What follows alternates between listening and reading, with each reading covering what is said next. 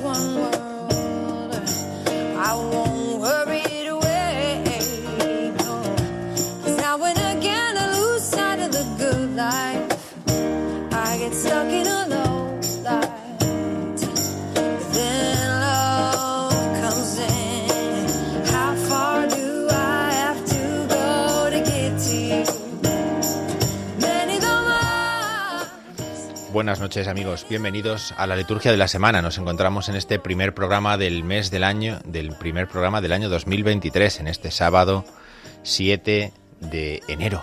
Hemos eh, celebrado ya, hemos rezado ya las primeras vísperas de este domingo en el que vamos a celebrar el bautismo del Señor.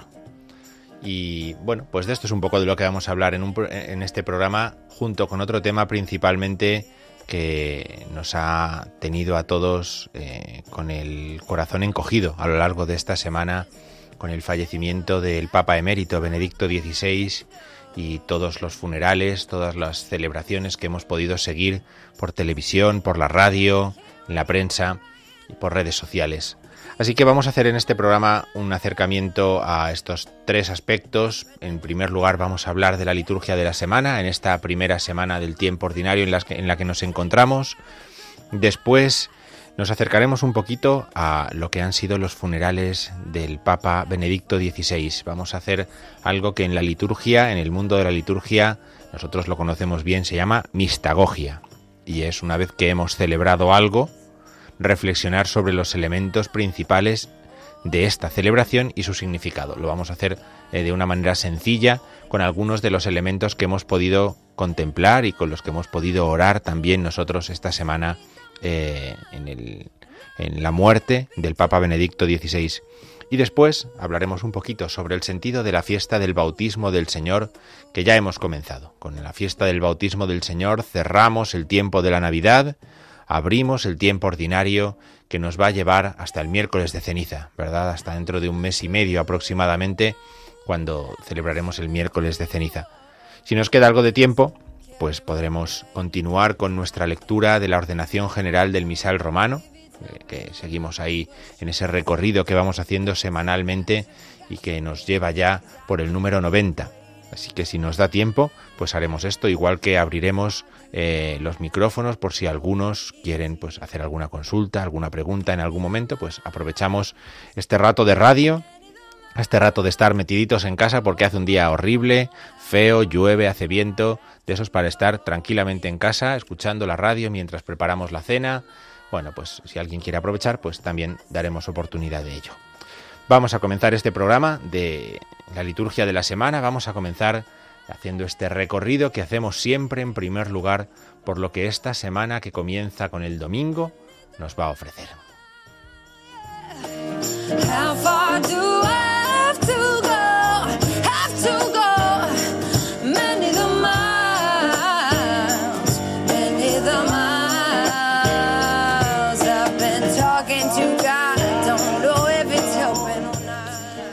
Nos encontramos en las primeras vísperas de la fiesta del bautismo del Señor. El domingo siguiente a la fiesta, a la solemnidad de la Epifanía, la Iglesia celebra la fiesta del bautismo del Señor. Es una fiesta que, siempre nos descoloca un poco, ¿verdad? Es como una manera un poco abrupta de terminar el tiempo de la Navidad. Llevamos no solamente las dos semanas que llevamos de tiempo de Navidad, sino también la última semana del Adviento con relatos de la infancia, de los primeros capítulos de los Evangelios de Mateo y de Lucas, que van preparando el nacimiento del Salvador. Y ahora de repente vamos a misa esta tarde o, o vamos a ir mañana por la mañana y nos vamos a encontrar con Jesús adulto que se bautiza en el Jordán. Eh, es como una, una, fecha de puente. Luego la comentaremos un poquito, eh, luego la vamos a, explicar algunos aspectos de este bautismo del Señor que está situado aquí más por lo que viene que por lo que ha venido, más por lo que viene por delante, más por el tiempo ordinario, la vida pública del Señor, ¿verdad? Ese recorrido que va haciendo anunciando el reino de Dios, que por lo que ha pasado, que es la infancia, que ya queda ciertamente lejos. hablando desde una perspectiva cronológica, se nos hace un poco extraño, porque hemos tratado de ser fieles a ese aspecto cronológico con los nueve meses, ¿no? desde la encarnación hasta el nacimiento, o con los ocho días desde el nacimiento hasta la circuncisión, eh, pero mm, de repente hoy pues nos encontramos con esta fiesta del bautismo del Señor que por otro lado tiene muchísimo sentido y muchísimo contenido como para que nosotros podamos detenernos un poquito en ella. ¿Qué es lo que la Iglesia va a ofrecernos mañana en esta fiesta del bautismo del Señor? En primer lugar, nos va a permitir escuchar el primer canto del siervo de Yahvé, esos cuatro cantos de la profecía de Isaías eh, que hablan de la pasión del Señor de una forma misteriosa, de la pasión de un personaje muy misterioso, llamado por Dios para ser siervo que dé luz a todas las naciones, que salve a todos los pueblos, pues en Isaías 42, que es lo que vamos a escuchar como primera lectura, nos van a hablar del siervo de Yahvé, el siervo en quien Dios se complace, se nos va a decir. Pensemos que luego en el Evangelio vamos a escuchar Este es mi Hijo amado, en quien me complazco. De tal forma que el libro de Isaías, la primera lectura, nos está, como sabemos bien, preparando, nos está anticipando proféticamente lo que va a suceder en el Evangelio. El sal, la lectura del profeta Isaías va acompañada del Salmo 28. El Señor bendice a su pueblo con la paz. Es lo que vamos a rezar mañana en un salmo precioso que nos habla sobre cómo el Señor entra en las aguas, entra en las aguas para, muriendo, ofrecernos la paz, ofrecernos una vida nueva. La lectura de los Hechos de los Apóstoles, en la segunda lectura, el, apóstol, en los Hechos de los Apóstoles capítulo 10, nos va a hablar sobre cómo Jesús comienza su ministerio público siendo ungido por el Espíritu Santo, con la fuerza del Espíritu Santo por Dios en el río Jordán. A partir de ahí comienza una misión una misión de anuncio del Evangelio, de anuncio del reino de Dios, que nosotros llevamos a la liturgia en el tiempo ordinario. Por eso el bautismo del Señor es la fiesta con la que damos inicio al tiempo ordinario.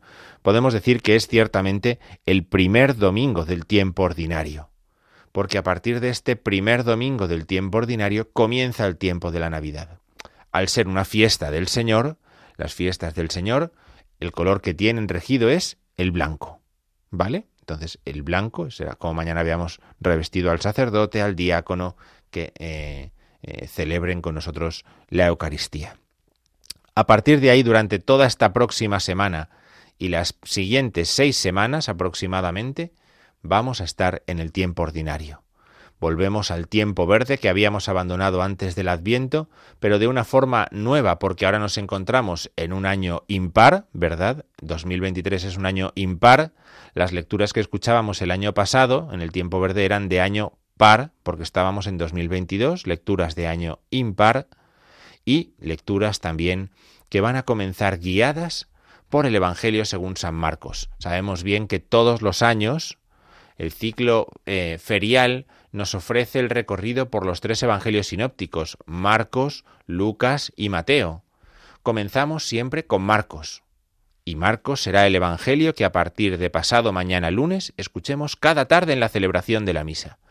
Una vez que hayamos hecho todo el recorrido por Marcos, escucharemos el de Lucas, el de Mateo. ¿eh? De esa manera vamos todos los años leyendo los tres evangelios sinópticos eh, canónicos. En este año, en este año, la primera lectura con la que vamos a comenzar es la carta a los hebreos. Es decir, a lo largo de estas semanas comenzamos primera lectura, carta a los hebreos. El salmo cada día va a ir unido a la primera lectura, es un salmo que pega con la primera lectura de la carta a los hebreos. El Evangelio, aparte, va recorriendo el Evangelio según San Marcos. Este es eh, el ritmo que se nos va a ofrecer en estas próximas seis semanas. Se altera con las fiestas, con las solemnidades, se altera con todo este tipo de celebraciones y desde luego se para cuando llega el ritmo dominical. El ritmo dominical es otro ritmo que ya comentaremos la semana que viene un poco más tranquilamente, aunque ya estamos viendo en este día del bautismo del Señor lo principal sobre él, que es el Evangelio según San Mateo. Es decir, todos los años en el bautismo del Señor escuchamos el bautismo del Señor, pero el año que toca Mateo en Mateo, el año próximo será Marcos, el siguiente será Lucas. ¿De acuerdo? Bien, el lunes, pasado mañana, es día 9 de enero y es un día de feria. ¿eh? algunas eh, diócesis eh, celebran fiestas como San Eulogio es celebrado en Córdoba o San Pedro lo celebran los carmelitas o, algunas más, ¿no? Pero ciertamente es un día de feria. Tiempo verde, vestiduras color verde, Hebreos 1, 1, 6. En este tiempo final, Dios nos ha hablado por el Hijo. A partir de aquí comienza una reflexión fundamental para entender la liturgia. La carta a los Hebreos es un texto fundamental para entender qué es la liturgia. No podemos hablar de liturgia ni de lo que sabemos sobre liturgia si no hemos leído despacio la carta a los Hebreos, porque ahí se nos explican los aspectos fundamentales para entender qué es la liturgia de la Iglesia. En el Evangelio escucharemos cómo Jesús dice, aparece, se manifiesta, anuncia que ha llegado el reino de Dios y que es tiempo de convertirse y creer en el Evangelio. Esto es lo que vamos a escuchar el próximo lunes. El martes es día ferial también, continúa la lectura de la carta a los Hebreos, Hebreos 2, ¿eh? se nos va a presentar a Jesucristo como el jefe que va a guiarnos a la salvación, el jefe, el guía, el pastor, el Señor, todas esas palabras son sinónimas, eh, hay que tenerlo en cuenta cuando vamos a la celebración de la Iglesia, en la liturgia, el jefe, el guía, el Señor, eh, eh, son palabras que hacen referencia al rey, que va cuidando, guiando de su pueblo, al pastor, todas hacen referencia a esta misma obra salvadora de Cristo. Y en el Evangelio vamos a escuchar cómo Marcos 1, 21, 28, Jesús les enseñaba con autoridad. Vamos a ver la autoridad de Jesús. El miércoles día 11 escucharemos también, como es día ferial, la carta a los Hebreos, el capítulo 2, versículos 14 al 18. Jesús es aquel que tenía que parecerse en todo a sus hermanos. Fíjense de qué manera más bonita se nos explica que Jesús se encarnó que el Verbo se encarnó y se hizo uno como nosotros. Él tenía que ser como sus hermanos, para poder padecer y ofrecernos la salvación. En el Evangelio se nos va a explicar cómo Jesús comienza a realizar curaciones. ¿eh? Marcos comienza su Evangelio relatando ciertas curaciones para mostrar el impacto que supone la aparición de Jesús en medio de las gentes, en medio de Galilea. El jueves, jueves día 12 de enero, Escucharemos también la carta a los hebreos, porque es también día ferial, Hebreos 3, 7, 14. Se nos va a utilizar una expresión muy importante, que es la expresión hoy. Vamos a escuchar en el Evangelio, en la lectura de la carta a los hebreos, la expresión hoy. Quien haya leído Desiderium Desideravi, la última carta que escribió el Papa Francisco sobre la liturgia antes, antes de verano, me parece recordar que fue antes de verano, en junio, eh, recordará que en el número 2 y en los siguientes, en todo ese capítulo, se explica el sentido de este hoy en la liturgia, la actualidad de la liturgia. Bueno, pues aquí aparece explicada en la carta a los Hebreos en el capítulo 3. En el Evangelio, Marcos 1, 40, 45, vemos un nuevo milagro de Jesús, la curación de un leproso, ¿eh? en el Evangelio de este jueves. Y el viernes, el viernes es también día ferial y por lo tanto eh, también Hebreos, Hebreos 4, ojo porque entramos en unos capítulos fundamentales de la carta a los Hebreos, Hebreos 4. Empeñémonos en entrar en aquel descanso, el descanso en el que Cristo ha entrado por el misterio pascual y en el que nosotros entramos por la liturgia. Esta es la novedad del descanso de Dios. ¿eh? Esto de que al séptimo descansó se entiende a la luz de este descanso que explica la carta a los hebreos. Y en el Evangelio escucharemos cómo las curaciones de Jesús están directamente relacionadas con otra acción suya, que es perdonar pecados. Porque tanto curar como perdonar pecados solamente puede hacerse, va a decir, en el nombre de Dios. Y entonces él levanta al paralítico y le cura de los le cura de su enfermedad y le perdona los pecados. El viernes 13.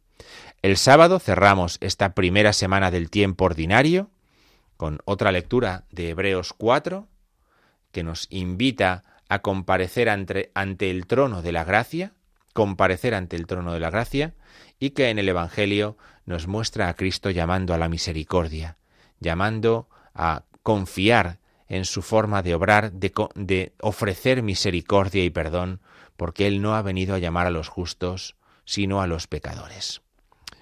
Y con esto cerraremos la primera semana del tiempo ordinario, una semana totalmente verde, totalmente para poder seguir la carta a los hebreos, totalmente para poder ir recorriendo de una forma eh, serena los caminos del tiempo ordinario, siguiendo al Señor, escuchando su palabra, aprendiendo eh, de, sus enseñanzas.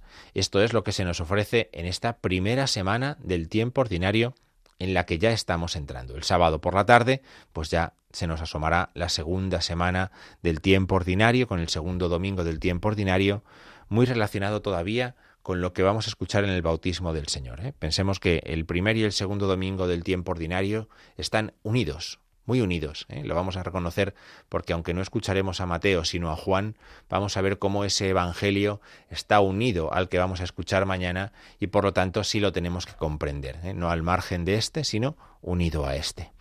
Bien, pues hasta aquí ha llegado la liturgia de la semana en esta primera semana del tiempo ordinario. Hasta aquí ha llegado nuestro resumen, nuestro repaso semanal de lo que la liturgia de la semana nos ofrece.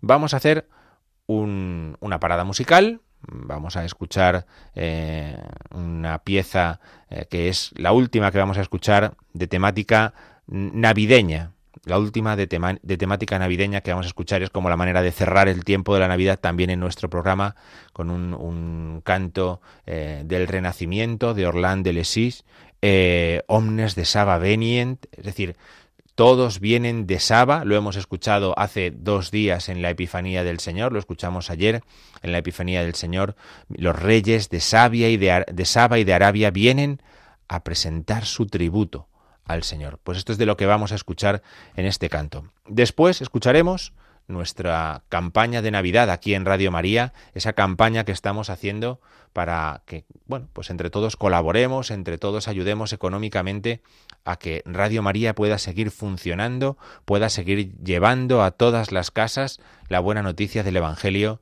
con la colaboración de todos. A veces la colaboración es tan sencilla y tan concreta como una colaboración económica. Escuchamos y continuamos aquí en la liturgia de la semana.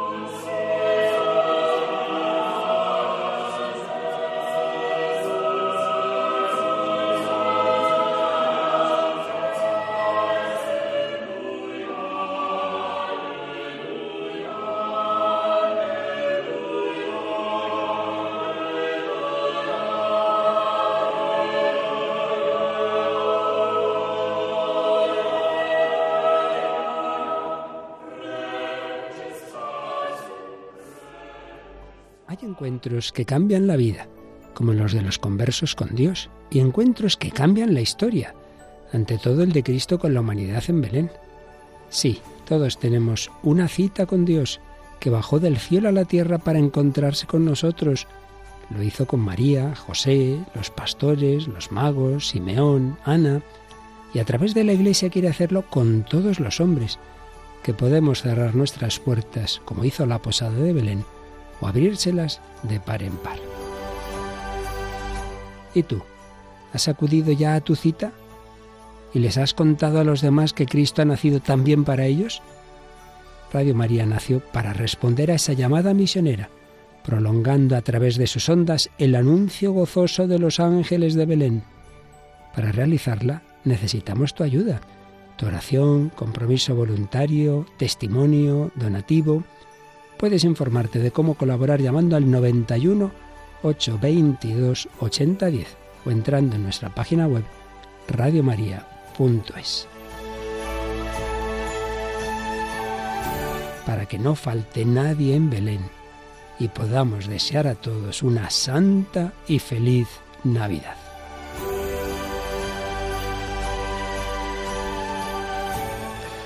Muy bien, pues aquí continuamos esta, esta noche de sábado, esta noche del 7 de enero del año 2023, aquí en Radio María, en la liturgia de la semana. Vamos a acercarnos a lo que han sido las exequias del Papa emérito Benedicto XVI.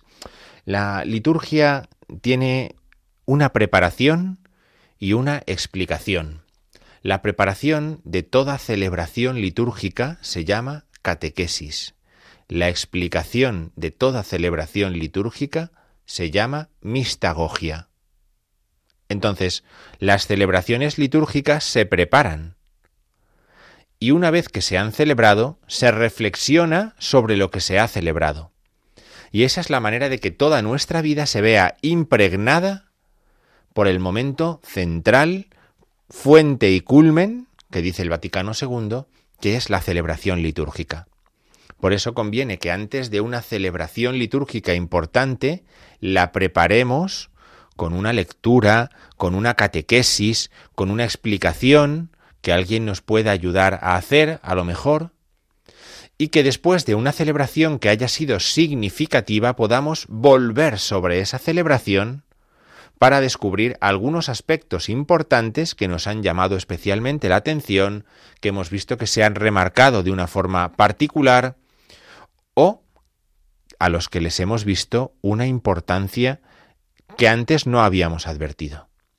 De esta forma podemos darnos cuenta de que si la liturgia es el encuentro de Dios con los hombres, la mistagogia es la reflexión, la profundización sobre lo que ese encuentro ha supuesto. Si nosotros hemos podido seguir a lo largo de estos días por la radio, por la televisión, hemos podido ver en redes sociales imágenes, vídeos de lo que ha sucedido en estos días en el Vaticano, viene bien que después de haberlo celebrado, podamos volver sobre algunos elementos propios de lo que esta liturgia nos ha dejado. Y eso es lo que vamos a hacer en estos próximos minutos. Una sencilla mistagogia. Una sencilla mistagogia. Una sencilla eh, reflexión sobre lo que en estos momentos, en estos días atrás, en esta semana, hemos vivido. Tenemos que tener en cuenta, en primer lugar, que cuando hablamos de las exequias, y eh, también en esto está incluido las exequias de un papa, estamos hablando de una celebración litúrgica.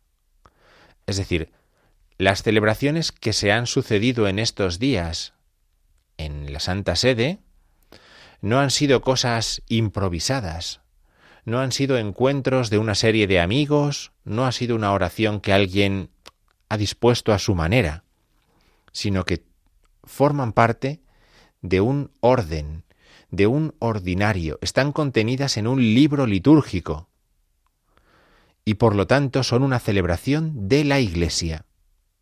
No es una celebración de un señor o de otro, de una ciudad o de otra, es una celebración de la Iglesia. Y al ser una celebración de la Iglesia, ¿qué es lo que busca? Glorificar a Dios y santificar a los hombres.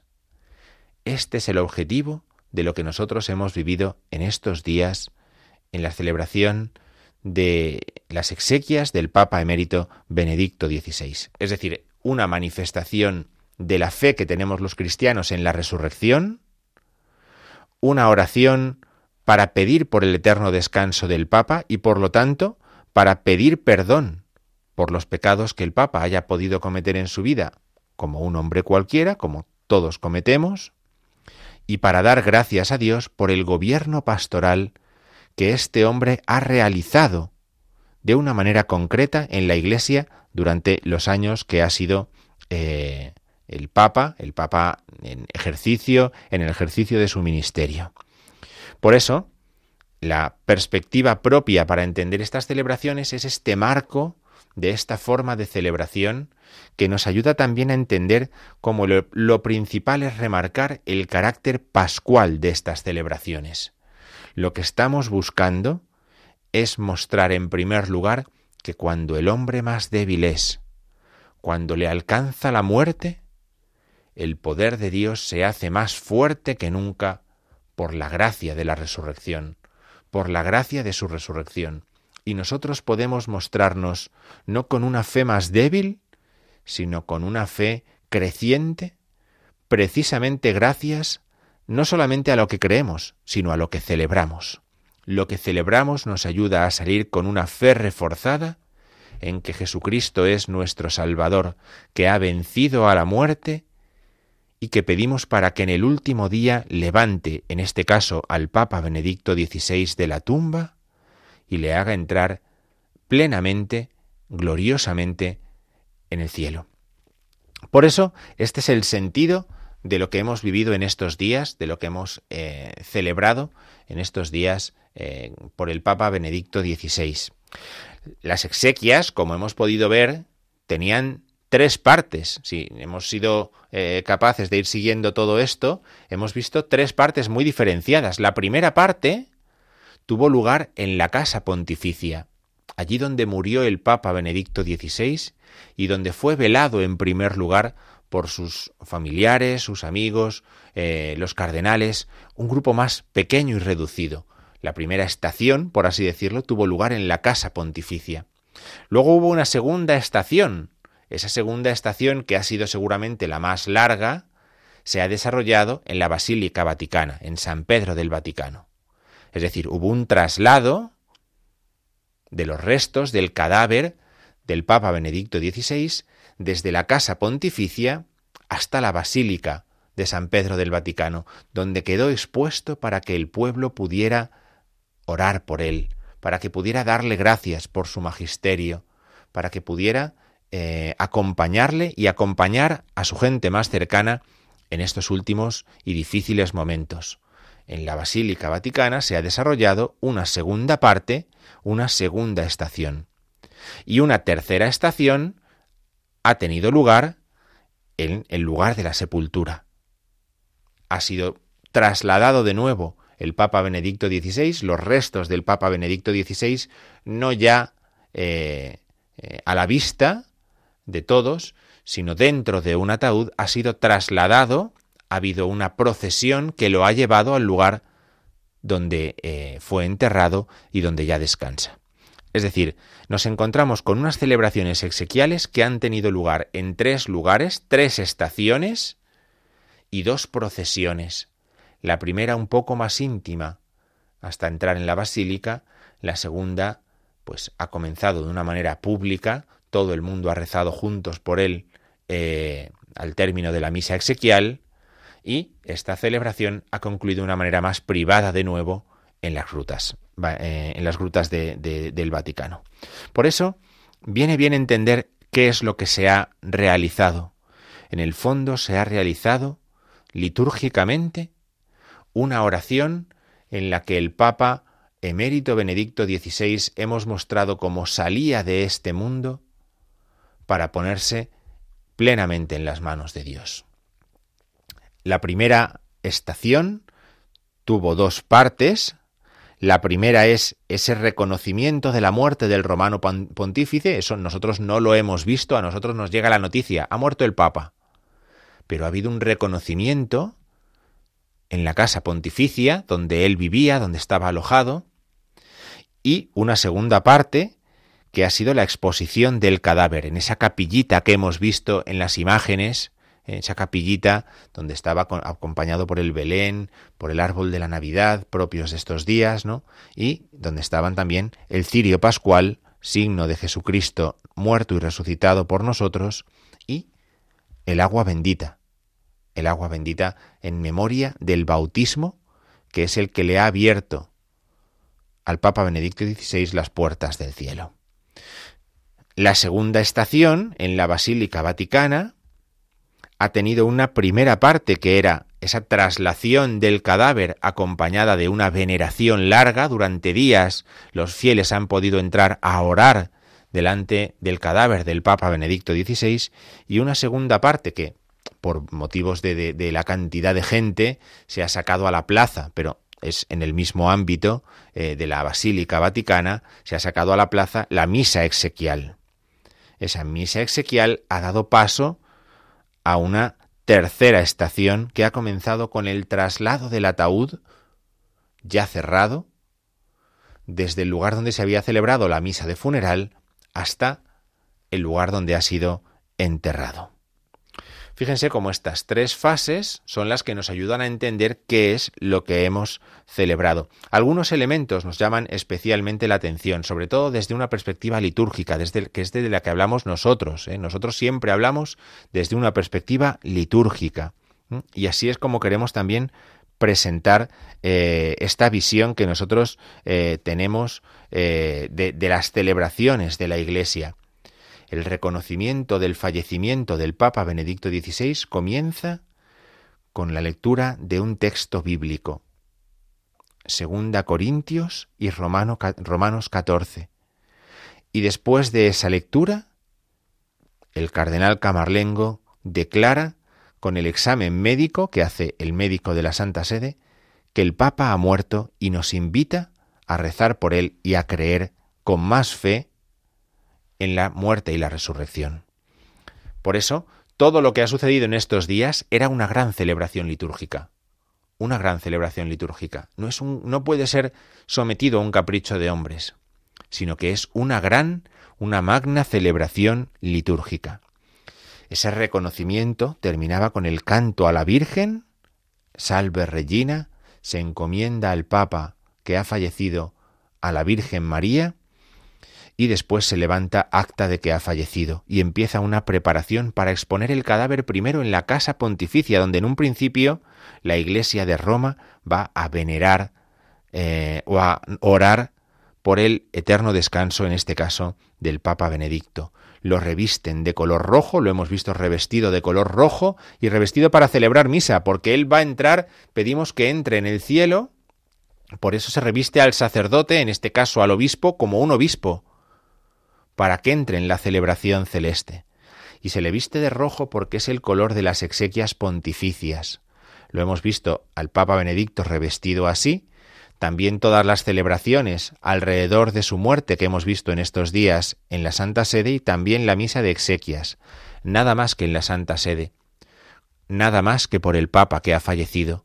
En cualquier lugar que queramos hacer una misa, un funeral, lo que sea, por el Papa, la haremos de color morado, porque el rojo es el color con el que se entierra a los cardenales en la sede apostólica, es decir, al obispo de Roma en su sede que es San Pedro.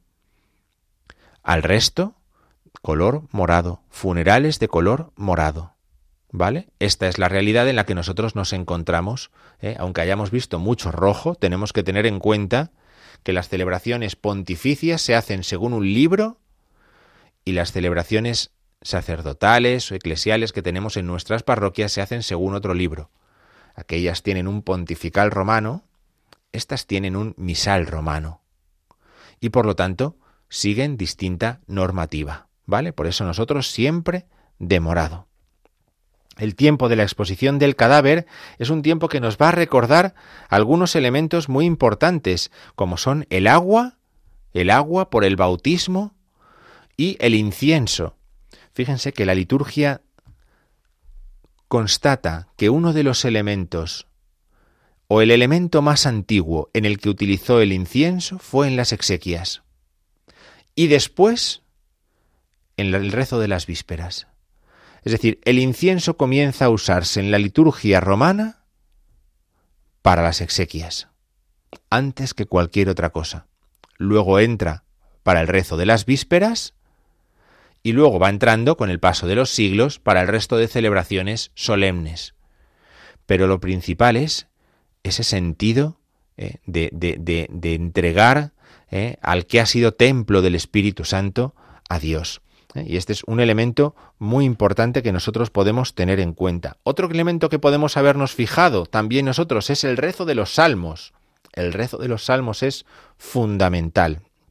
Muchas veces nos quebramos la cabeza en las parroquias buscando cantos para las celebraciones. Los salmos son los cantos que mejor acompañan la celebración de la Iglesia. Y hemos escuchado el Salmo 22, el 50, el 62, el 129 y los hemos rezado poniendo en nuestros labios la oración por el Papa emérito. Es decir, la Iglesia ha rezado porque el Papa ahora ya no puede rezar. Nosotros en la comunión de los santos hemos rezado por él. Hemos dicho misericordia, Dios mío, por tu bondad. Lo decíamos nosotros, pero lo decíamos por él.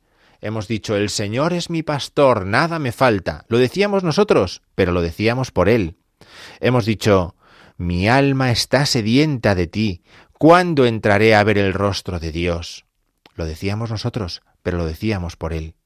Por eso los salmos nos han ayudado a rezar, como las letanías de los santos.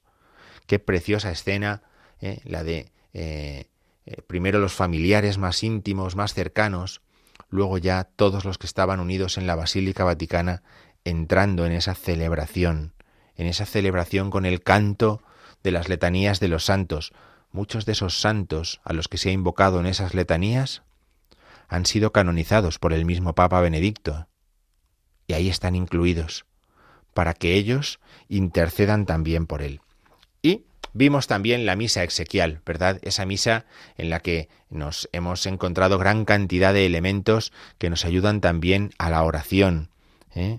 El agua bendita, eh, hemos encontrado esa escritura que se ha hecho de la biografía de la vida del Papa Benedicto, todos esos elementos de preparación como el velo, el velo que cubría su rostro, eh, todos esos elementos nos ayudan a, a entender también qué es lo que estaba sucediendo, qué es lo que estábamos celebrando también nosotros.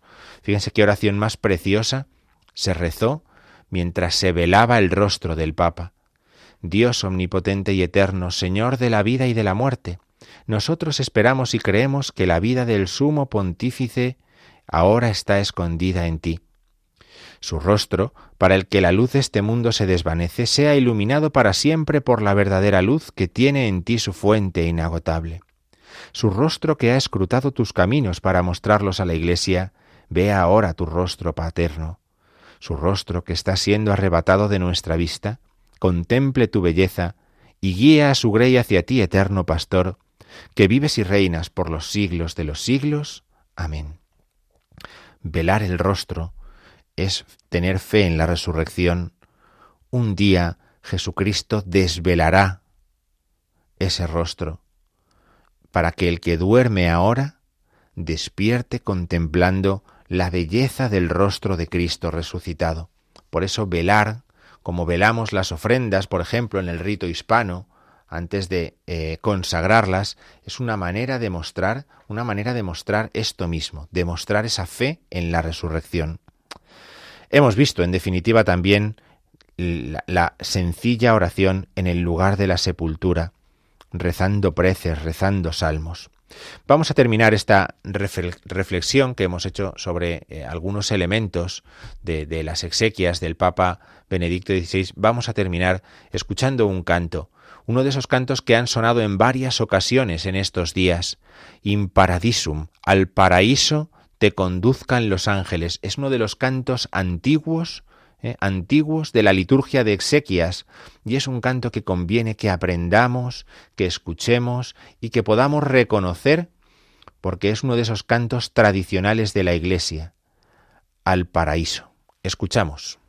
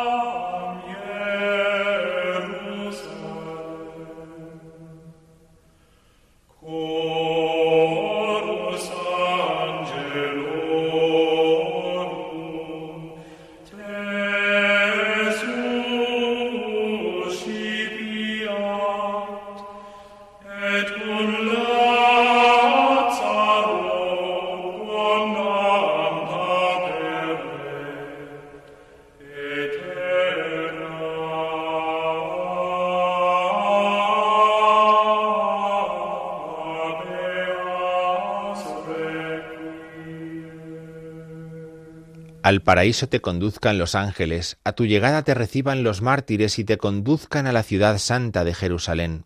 El coro de los ángeles te reciba, y con Lázaro, pobre en esta vida, tengas el descanso eterno.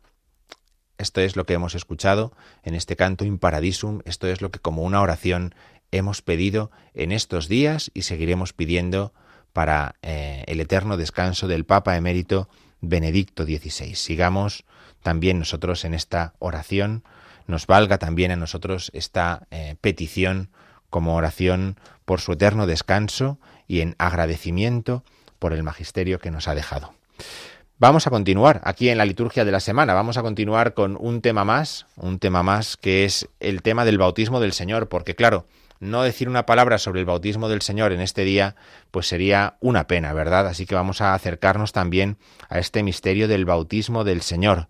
Vamos en primer lugar a dar el teléfono del directo para que aquellos que quieran plantear alguna pregunta, alguna cuestión, algo pues referido al tema de la liturgia, por supuesto, pues puedan aprovechar mientras vamos explicando, acercando el tema del bautismo del Señor, vamos a dar este número de teléfono que es el 91 005 9419 91005 9419. Continuamos, como decíamos, con un tema de gran importancia para la liturgia como es el bautismo del Señor. Viene muy bien que nosotros nos podamos parar unos minutos a, explicar eh, algunos aspectos de lo que significa eh, el bautismo del Señor porque la Iglesia nos ofrece constantemente la oportunidad, año tras año, de mm, celebrar esta teofanía trinitaria. Una teofanía trinitaria. ¿Qué es esto? Pues una manifestación de la Trinidad. El Padre que interviene, el Hijo que se revela, el Espíritu Santo que sobrevuela, que es infundido en Cristo, en este Evangelio, en esta escena del bautismo del Señor. Por eso esta escena del bautismo del Señor es una epifanía. Ojo con esto, una epifanía. No me voy a parar mucho en esto. Una epifanía era lo de los magos de anteayer, ¿verdad? De ayer. Una epifanía era que el Señor se manifiesta a los magos. Una epifanía es que el Señor se manifiesta hoy a los pecadores. Una epifanía es que el Señor se manifiesta como tal en las bodas de Caná en el primero de sus milagros. ¿eh? Por eso estas tres fiestas van unidas. Cualquiera que rece las vísperas sabe perfectamente de lo que estoy hablando. Cualquiera que mañana por la tarde, mañana domingo por la tarde, rece las vísperas, sabe de lo que estoy hablando ahora. Esa epifanía que son tres misterios, tres misterios en los que Dios se revela.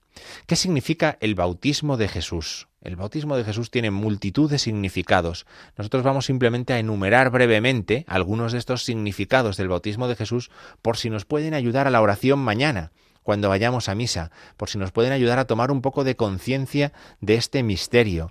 Lo primero que significa es que Cristo es ungido por el Espíritu. Jesús es el Mesías en hebreo, el Cristo en griego el ungido con el don del Espíritu Santo. El ungido para salvar a su pueblo. Por eso lo primero que podemos decir del bautismo de Jesús es que en el bautismo Jesús es ungido. Porque dice el primer canto del siervo de Yahvé que vamos a escuchar mañana en la primera lectura. Mirad a mi siervo, en él he puesto mi espíritu. Este es aquel sobre el que se ha posado el espíritu del Señor que es una manera eh, gráfica, una manera bonita de decir que ha recibido el don del Espíritu Santo, que está unido con el don del Espíritu Santo. También podríamos tener en cuenta que el bautismo de Jesús está relacionado con la encarnación, porque aquel que ha bajado a la tierra baja a lo profundo de las aguas y baja, baja una y otra vez para mostrar que Él ha venido a morir por nosotros. La encarnación es un abajamiento en lo oculto. El bautismo del Señor es un abajamiento ante la gente, en medio de las gentes, en el Jordán. Por eso, el bautismo del, del Señor es un misterio, porque en él el Verbo encarnado se abaja para hacernos partícipes a nosotros de su vida y de su gloria. Podríamos seguir añadiendo y decir que el bautismo es también una anticipación de la pasión, ¿verdad? Esto que estamos comentando es muy importante. Jesús entra en las aguas, que son un lugar de muerte.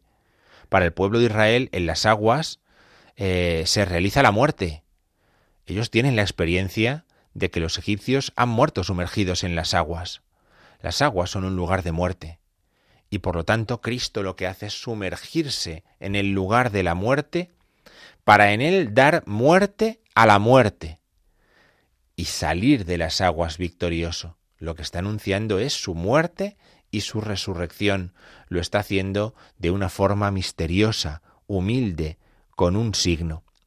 Pero además el bautismo supone una santificación, por así decirlo, para nosotros. Nada de lo que Cristo realiza en su vida es sólo para Él. Tiene una influencia en su cuerpo, en la Iglesia.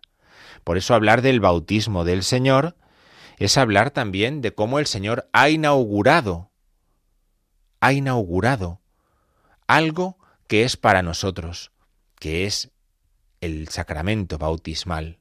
Pensemos que eh, para los antiguos cristianos, eh, Cristo deja en las aguas cuando se sumerge en ellas una capa, una vestidura de gloria.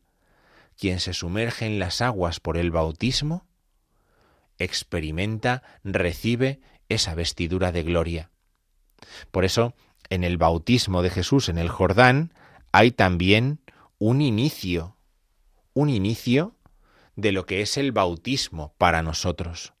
Fíjense cómo en un momento podemos ver cómo un misterio como el misterio del bautismo de Jesús en el Jordán eh, abre un montón de aspectos, ¿no? Nos abre un montón de temas que se pueden tratar y que se pueden reflexionar. Ni en este programa, ni en la homilía que van a escuchar mañana, por muy, muy, muy, muy larga que sea, van a poder tratar todos estos aspectos. Pero para eso tenemos el ir complementando, ir leyendo, ir profundizando en todas estas cosas poco a poco, poco a poco. ¿Vale? Bueno, vamos a hacer una pequeña parada musical porque nos quedan muy poquitos minutos de programa.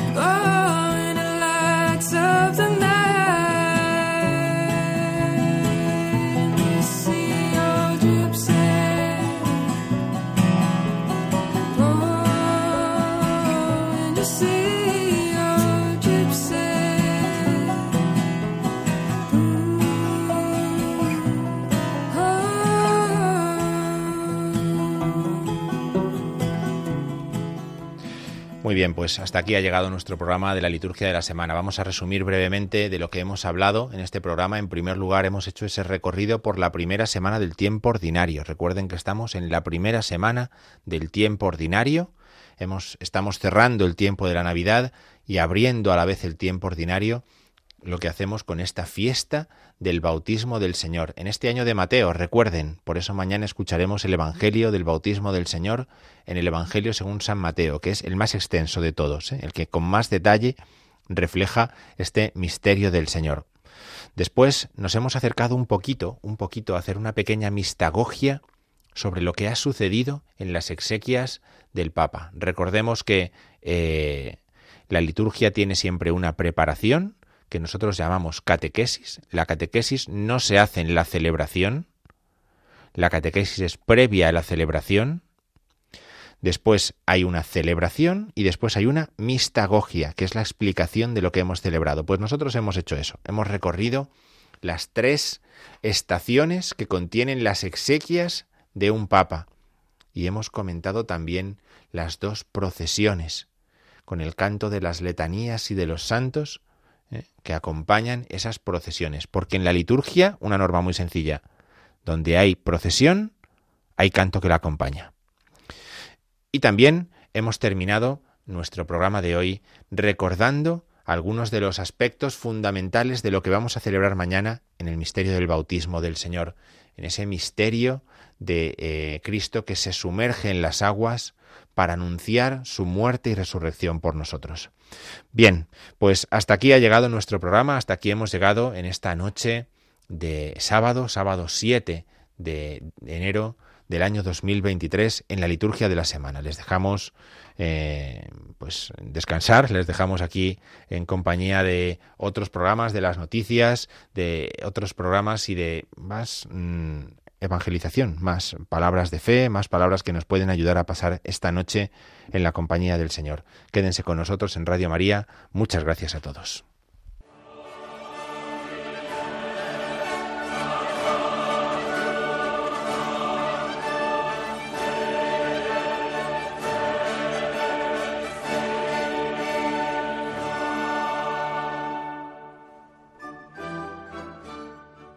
Han escuchado la liturgia de la semana con el padre Diego Figueroa.